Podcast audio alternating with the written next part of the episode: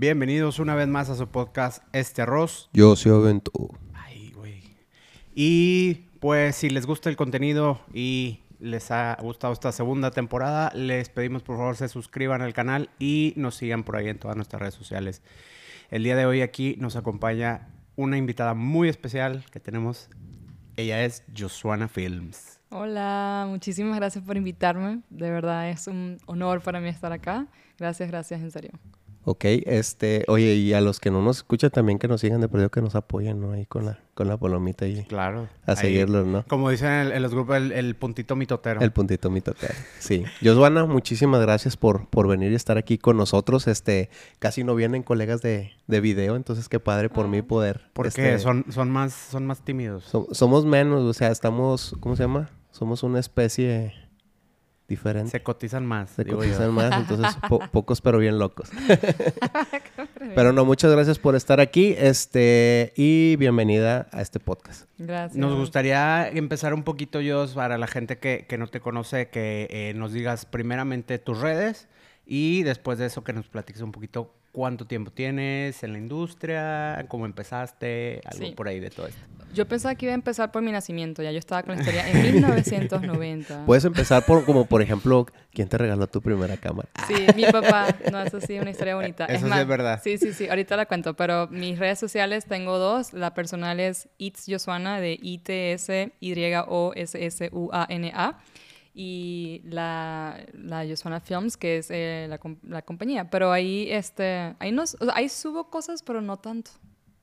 No Ok. llevo tanto movimiento ahí. Más- Ok, eh, digamos que tu personal lo usas más también como sí, de... de, trabajo. de verdad, Exacto, ok. sí. Como que se vende más mi trabajo. Como ahora que está muy de moda que dicen, eh, estás construyendo tu marca eh, Sí, está de moda con tu eso. nombre. Tu marca personal. Sí, es que siempre ha sido así. Desde que nací en 1900... Desde chiquito. sí, mira, yo nací. En un pequeño pueblo de Sí, Venezuela. literal. Este, la historia de, la primera cámara, ¿cómo empecé? Venga, La- venga. Sí, fue porque mi papá me dio una cámara cuando tenía 13 años. Ok. Eh, y no sé por qué, no, no empecé, no, la, con la cámara no hice fotos sino video. Como que empecé a grabar, pero era una point and shoot, ¿sabes? Pero Sí. tenía la opción de video. Y estaba, grababa en mi colegio todo el tiempo, muchas cosas, pero todo. Entonces llegaba a la casa y me metía en Windows, ¿viste Videomaker? Este, no sé si te Sí, acuerdas. Claro. Pero no es movie, no es el de iMovie, o sea, no, No, no, era no, el videomaker. Ajá, claro, videomaker, Sí, ajá. sí, sí. Ahí me metía, ponía todos los videos y pum, de que las transiciones esas que, ¿sabes? Las de los 90. Claro. De que cuando se abre la cámara De, así, de los cortes de esos de cortinas raras, ¿sabes? De que eso. Que salía, salía la imagen, luego se convertía en un globo y Sí. luego iba volando. Era muy, muy a los 90, literal. Sí, claro. Entonces yo hacía videos así y se los daba a mi colegio y decían, a ver si, si lo quieren usar para algo. No sé, si tal vez puedan. Sí, Sí. Entonces vino la graduación y literal sí empezaron a usar todos los videos que hice al final, como que cuando nos fuimos a graduar, eh, Claro. lo pusieron en una pantalla grande. Eso fue mi primera, mi primer, mi premier, como mi primer de película. Oye, a pero- los, cat- a los 15. Oye, A pero los es 15 que años. realmente eh, luego de repente no- nos pasa mucho de que eh, como que no le damos tanta importancia a grabar cosas y, y después pasa el tiempo y llega, por ejemplo, en este caso la graduación y es, oigan, ¿quién tiene algo? ¿Quién tiene eh, video, bueno. material, algo? Y, y obviamente ahí, bueno o malo, eso Sí. creo que no importa. Al final lo que, lo que cuenta es que se pasó ese video, ¿no? Sí, o sea, como que no se trataba tanto de si en ese momento del storytelling o si no se trataba de que pasó algo y alguien lo, lo capturó, ¿no? Lo o sea, lo documentó. en el momento. Eh, y en ese momento había, estaban pasando muchas cosas. La gente estaba... Ya en- nosotros... Es que no sé cómo decirlo en términos mexicanos porque colegio, prepa y después la universidad. Aquí es secundaria, o sea, es primaria, secundaria, preparatoria e universidad. Bueno, es- Entonces- es, kinder. Kinder, primaria, secundaria, preparatoria, universidad. Esto sería la preparatoria. Ok. Ah, o sea, nosotros entra- eh, salimos de la preparatoria para ir a la universidad como a los 15, 16. 15, ajá. Ajá, allá en Venezuela. Como creo que aquí es un año más, en México. Sí, creo que, Según creo que ya son tres. Ajá. Y bueno, entonces, este, el último... ¿Les cuesta más o que por eso les dan un año más? A ustedes. a, ustedes le dan un O año sea, más. en, en, en bachiller o... o- Ajá. Ok, que viene siendo prepa O sea, a ustedes les cuesta más. Ya, también quería- ok. Chale. Te, te salió A- el tiro por la culata, aven- güey. Aventé la cáscara de banana y me resbalé yo. ¿verdad? Ok. Ya, ahí, corte. Pero sí, entonces este, se usó mucho el- los videos y yo grabé la, la graduación, la- todo el viaje, todo. Y la verdad nunca dejé grabar, como se, fue muy divertido para mí y De- siempre lo hice. Claro, de hecho yo me acuerdo que cuando yo estaba en la prepa, eh, también eh, llegó como esta ondita de... eh, ¿Te acuerdas de las Handycam? Sí. Que sí. eran, que eran la- estas cámaras Sony que eran como muy compactitas. De, Y el que- zoom. Ajá, que eran de... De No sé, güey, yo no Era- tengo era- una era- historia tan chida con las cámaras como ustedes, güey. Yo me la pasaba en las maquinitas en la prepa. Ay, qué yo no grababa ¿Cuál nada. máquina? ¿La de casino? Ah, no. Maquinitas, no, maquinitas de ese futbolito. En el arcade. Oye, este, y yo me acuerdo que para todos lados siempre andaba alguien, este, con, con la Handycam. Este... Pero alguien como qué? O sea, tipo un profesional. No, no, no, o sea, del, del Una- grupo donde nos juntábamos, donde nos juntábamos siempre, yo tenía una y otra compañera tenía otra, entonces siempre o ella o yo la, la traemos, me, me acuerdo que eran de, de casetito, este, Mini DB, pudiera Yo Mini tengo DB, la de mini DB. Y hoy sí. en día en mi casa, te- aquí tengo bastantes que no sé cómo verlas, pero son de ese momento en mi vida. sí, de los 15 entonces, años. ah, que a eso es a lo que quiero llegar, que luego imagínate ahora en poder empezar a, a ver eso en digital y, y poder, que ahora viene mucho todo esto de, Recolorear, todo colorear esas de imágenes. future Pues, nostalgia, como Sí, dicen, ¿no? sí. Entonces, La este, mayoría de las cosas se ven así. Oye, pues qué chido que, que tienes tus inicios muy, muy arraigados desde, desde pequeña. ¿Y luego, ¿Y luego qué? Te- o sea, ¿te siguió gustando? O sea, yo siempre, ¿sabes qué digo? Que yo nunca elegí hacer esto. Ok. Simplemente nunca dejé de hacerlo. Claro. Este... Fíjate, y- algo, sí. algo de ahí de, de eso, digo, que pasa, normalmente me, me toca escucharlo de, de, de videógrafos y productores y todo eso. Yo, por ejemplo, en mi caso, igual que tú, o sea, yo nunca me vi haciendo esto. Haz de cuenta que me, me alcanzó el proyecto. Pero fíjate, ahí partiendo, ¿por qué te llamó más la atención grabar que tomar fotos? O sea, ¿te llamó más la atención desde un principio grabar El movimiento, sí. el movimiento? O sea, por ejemplo, yo soy fan de Harry Potter. Y cuando yo veía los periódicos de Harry Potter, o sea, ver que se están moviendo, para mí eso era magia. Ok. Literal. Y, y eso me llamó más la atención que la foto. O sea, y la verdad, cuando me dice un cliente de que hazme unas fotitos, de que no, de que no me alcanza pa- para contratar fotógrafo, de que o te, o te a ti y me das una foto, o sea, de unas cinco. Ujú. Sufro tanto, no puedo hacer una foto. O sea, no la sé hacer. Me, sufro. O sea, no, no sabes lo mucho que sufro. Puedo hacer una para mi Instagram con mi celular mía, así de que... Claro. Eso sí lo disfruto, de que, ay, aquí te poso. Pero, ¿sabes? Pero que me contraten y me paguen para hacer una foto, me, no lo puedo hacer. No lo puedo Claro. hacer. Sí, pues digo, también zapatero a tus zapatos, ¿no? Sí, Como me dicen, identifico. eh, me identifico igual que tú cuando, cuando llegan a pedirnos este que grabemos también video. Obviamente yo nunca he hecho video ni, ni, ni me quiero meter en eso, pero en el staff aquí en el estudio, eh, en algún momento también, ahorita ya estamos tratando de dejarlo porque pues no es la especialidad, ¿no? Que eso es lo, lo, lo que quiero rescatar de esto es, si tú haces video, pues eso vende, ¿no? Y, y si tú haces foto, pues dedícate a hacer foto. Sí. Que- Y hay gente que hace, es, hace- es buena haciendo los dos. De verdad que hay gente que yo sí he visto que puede hacer los dos y les va bien. Y, o sea, como que. Sí, está sí, bien. sí. Sí, o, o- o a lo mejor puedes dirigir, pero hacer las dos cosas creo que está un Sí, poco yo, más yo complicado. al igual que tú, yo a mí cuando así me piden, a mí me gusta mucho tomar fotos, pero para mí no me siento como que pueda entregar un producto y que me tengan que pagar por él y decir, híjole, no creo que tenga toda la calidad que puede tener o deba de tener. Te estoy robando. Sí, te estoy Exacto, robando, esa es mi frase. Sí, no, exacto. Así también siento, como que, como ese punto. Y Claro. me dicen, no, bueno, ahorita que está de moda hacerle la el screenshot al video. ah, ok. 4K, ¿verdad? Sí. Yo ya hay que vender ese ese paquete. Ese ¿eh? producto. Así apúntalo, tirar en 4K y hacer el screenshot. Hombre, ahí salen todas las fotos que quieras. Y haciendo, y Y haciendo cuadro 20 por cuadros. cuadro, cuadro por cuadro, tú eliges en qué momento quieres que. Ay, Ahí güey. paramos ahí, esa es. Screenshot, listo. Oye, pero pues bueno, entonces realmente si siempre has tenido como este esta inquietud del video, ¿cuándo fue cuando decidiste ya como decir, ok, voy a cobrar tantos pesos? ¿Cómo fue Bueno, tu primero- primer trabajo? Primero lo estudié.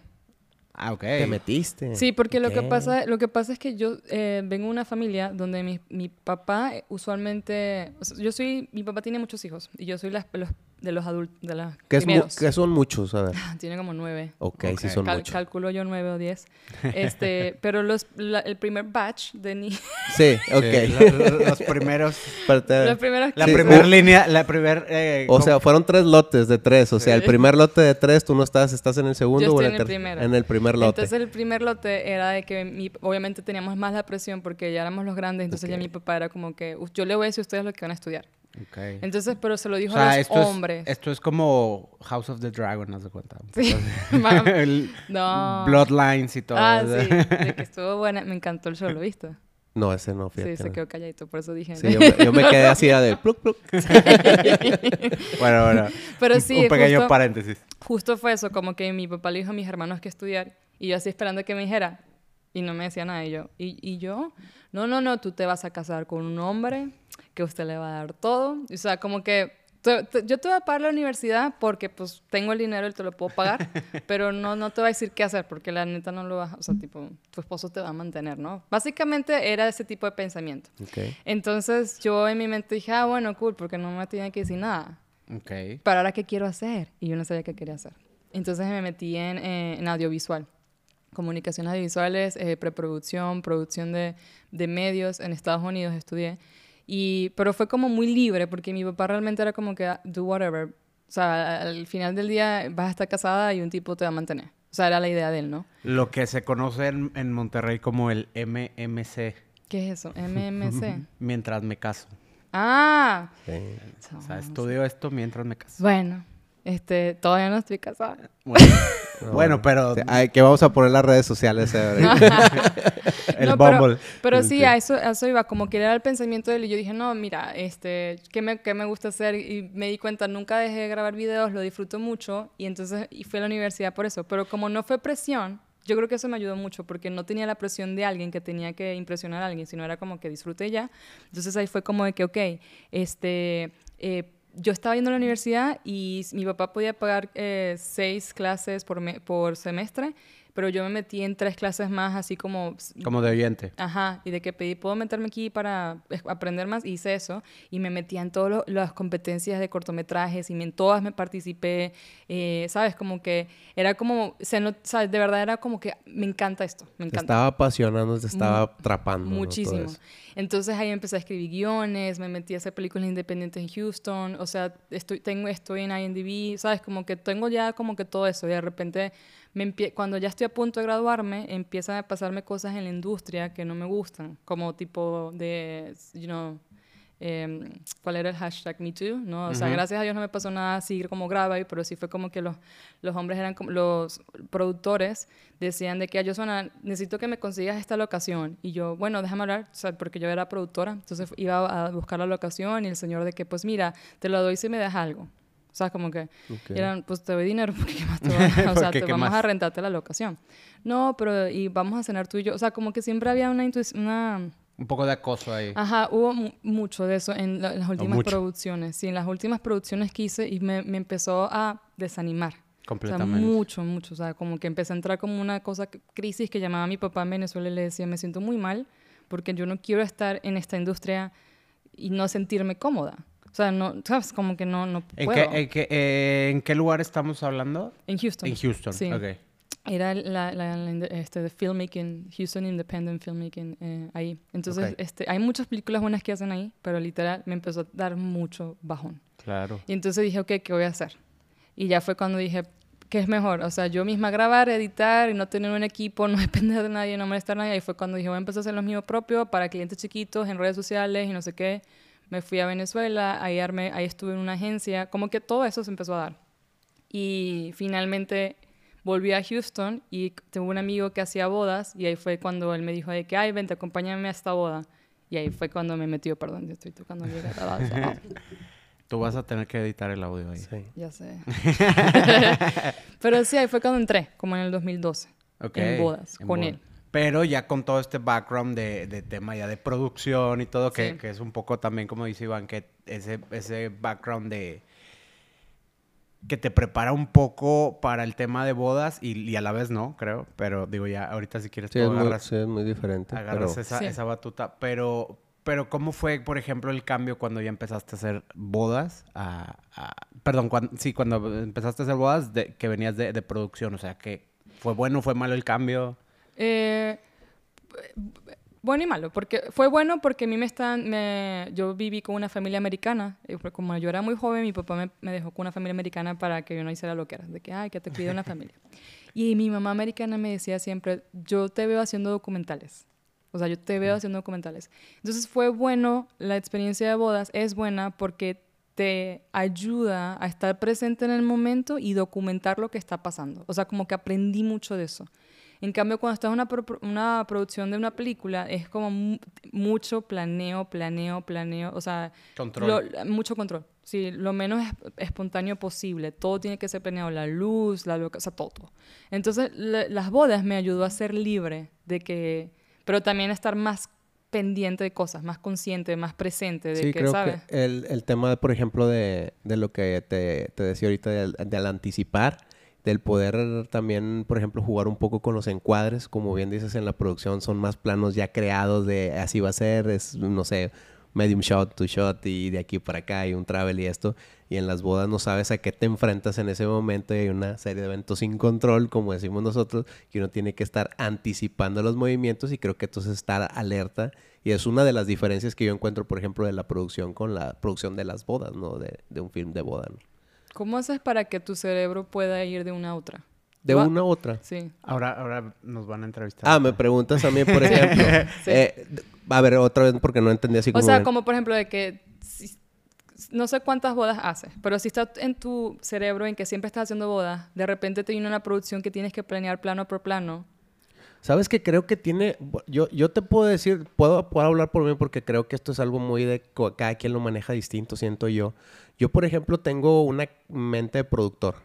Entonces, a mí realmente siempre estoy como adelantándome a todo. Eh, cuando estoy en producción, digo, a mí me toca atender clientes, o sea, ser vendedor y a veces producir, a veces eh, eh, fotografiar y, y así. Y en las bodas, pues igualmente me, me dedico a grabar, ¿no? Entonces, como que ese tema de anticipar lo tengo muy regado, pero sobre todo el, el saber qué puedo hacer si pasa alguna cosa. Sí, sí me explico. O sea, yo siempre estoy eh, poniendo escenarios medios catastróficos de todo para si pasan, lo peor que puede pasar es que pase eso y ya lo tengo resuelto que lo voy a hacer con, con esto, ¿no? Eh, han pasado unos pequeños accidentes, por ejemplo, de audios, de cosas así, por ejemplo, en las bodas, de que por lo mismo que andas a las prisas y todo eso, y tú ya estás pensando como que qué voy a construir y aquí qué voy a pedir para poder este, reemplazar eso y que no se den cuenta en este Claro. caso los novios, ¿no? Claro. Pero el tema de cuando estás de productor y eso es como que acá es más mecánico, siento yo, o sea, la producción y en las bodas tienes que ser como más libre. Sí. Obviamente dependiendo el tipo de cliente que tengas también eh, importa mucho. Por ejemplo, digo, he visto algo de tu trabajo y por ejemplo es, es más este, es muy, muy fluido. Por ejemplo, lo que veo, a lo que veo yo es muy fluido. Entonces tienes que estar moviéndote mucho, tienes que estar agarrando muchos detalles para poder que a lo mejor el cliente viva más como que el entorno que el estar como que en una secuencia muy larga, ¿no? Porque hay videógrafos que tienen encuadres más, este, más largos, pero son como más sentidos donde están componiendo cuadros, Sí. donde están ahí anticipando, decir, ahorita va a caminar la señora de aquí por acá y la va a abrazar cuando la vea. Y se ponen ahí, se plantan y pueden estar 20 minutos esperando a que suceda. Y cuando lo ves proyectado, la novia no te dice nada. Pero si no tienes ese cuadro y tampoco tienes muchos elementos o muchos detalles, es como que qué tipo de cosa. Entonces, ahí te digo, depende mucho del cliente y cómo, cómo te muevas, pero es este, te digo, para mí es muy mecánico en la producción y acá tienes que ser, como te dije, más fluido, siento yo. Sí. Y en eso de meterte en una cabeza en otro, siento que te digo que ya es un tema de personalidad, cómo ¿Cómo lo resolver lo cada hace? uno. o sea. Pero sí, a- o sea, justo. Así, porque- eso fue lo que se aprende de, de, De ser una boda. productor. No, de una boda. De una boda. ¿Ves lo que fue la pregunta? de Ah, que- perdón. Sí.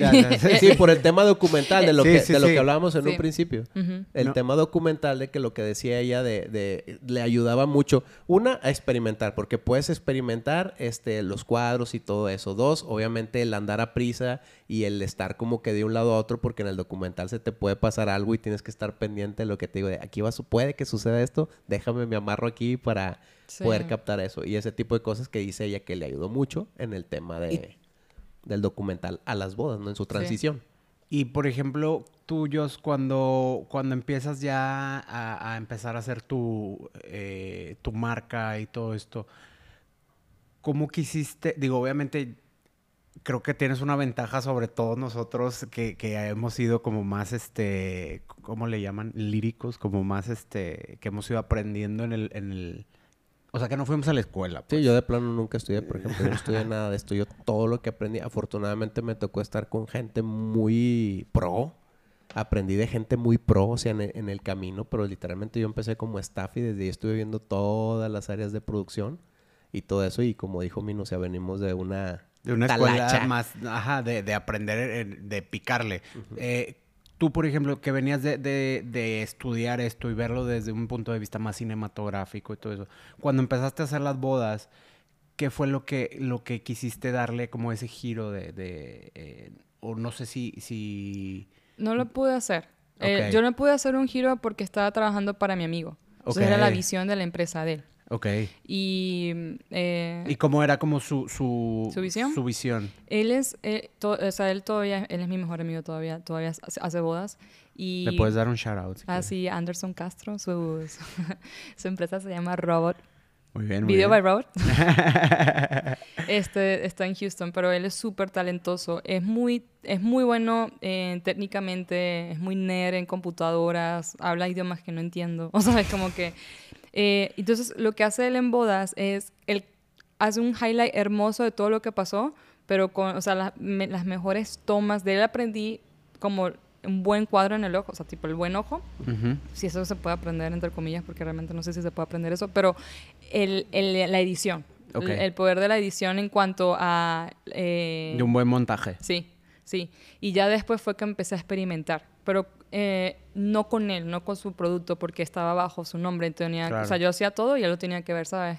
Y aprendí muchas cosas con él, pero yo me puse más libre fue después, como que empecé a hacer cuando entré, por ejemplo, me fui a, a Venezuela después de ahí, y fue cuando me robaron mi equipo en Venezuela, me puse muy triste, publiqué en internet de que me quería ir, o sea, publiqué en internet, me quiero ir de este país, de que si alguien me consigue un trabajo, de que yo voy, de que yo me pago mi, pasa- mi, mi pasaje, mi visa y todo. Y justo Lily de Canela Films me seguía en Instagram porque la conocí gracias a Anderson en. Houston. O sea, todo se conecta. Sí, todo se conecta. Wow. Lili, vino del otro día también a hacer Sí. con nosotros. Ay, un qué podcast. bueno. Bueno, entonces, con más razón hablar de ella porque ya la conocen aquí en- a lo- los, que, los oyentes. Ajá. Eh, entonces pasó eso de que yo lo publiqué, ella lo vio, ella vive aquí en Monterrey y entonces ella dijo en la empresa en ese momento donde trabajaba de que, oye, esta chava publicó esto, ¿te interesa otra editora? Y dijeron, sí, ¿de qué tráetela? Y entonces, eh, para ese momento yo, así, bodas mías no había hecho, o sea, había hecho para mi amigo. Pero, eh, perdón que te interrumpa. Eh, ¿Ya ahí con Anderson eh, grababas también o Sí. solamente editabas? Grababa y editaba. Ok. Ya me he enseñado él, sí. Ok, ok, ok. Pero yo, yo tenía equipo, pero me lo robaron en Venezuela, fue cuando me puse toda triste, lo publiqué y vino Lili y dijo, vente. Ok, ok. Entonces, en un me- menos de un mes ya yo estaba acá. No, no conocía a nada ni a nadie, o sea, porque Lili la había conocido en un evento, ¿sabes? Tampoco era que la conocía La mucho. mejor amiga tampoco. Entonces era como todo así de que, wow. O sea, te, te veniste a, así como, como dijo Luis Machín cuando vino al, al Mexican Dream, así de que... Sí, que eso no lo había escuchado. que Mexican Dream, literal. Y fue así, me encantó. O sea, la oportunidad se dio, la tomé y ahí en Meraki fue cuando empecé a hacer como más, vamos a hacer algo diferente. De que, ¿sabes? Ok. Ahí fue cuando dije, pues podemos hacer algo diferente porque eh, el dueño de Meraki realmente no tenía como una visión exacta de bodas, entonces ahí podíamos experimentar un poco, ¿no? Sí, Y de- fue- y- denme ideas. Ajá, de que sí, de que ustedes qué quieren hacer. Y fue muy loco porque las primeras bodas de Meraki, creo que si se van todavía a la página, me imagino que una de las quintas, o sea, dentro de las 10 primeras bodas, hicimos muchos experimentos. Entonces hay uno que es mi favorito hasta el sol de hoy, que me encantaría repetirlo con otra boda, que fue como hablar con todas las personas, eh, con toda la, la- la familia. Que eso se, se hace, ¿no? De que se capturan las entrevistas de la familia, pero pedí- pedimos que la familia nos dieran videos de ellos de niños. Entonces hubo como esta, al principio esta reconexión de cómo ella era de niña y cómo él era de niño y la descripción de ellos y cómo hacen buena pareja hoy en día. Pero la verdad, el video si lo ves parece un documental tipo documental que puedes ver en Netflix. No parece tipo boda, ¿sabes? La manera en cómo está editado y grabado. Claro. Inclusive fue tan arriesgado así que la pareja dijo, me encantó, lloré, pero a mi familia eso no, no sé cómo vaya, ¿sabes? Sí, somos muy tradicionales Ajá. aquí en Monterrey, entonces... Entonces, mi familia no sé cómo va a pasar con eso. Entonces tuvimos que hacer una segunda versión que fue la, nuevo.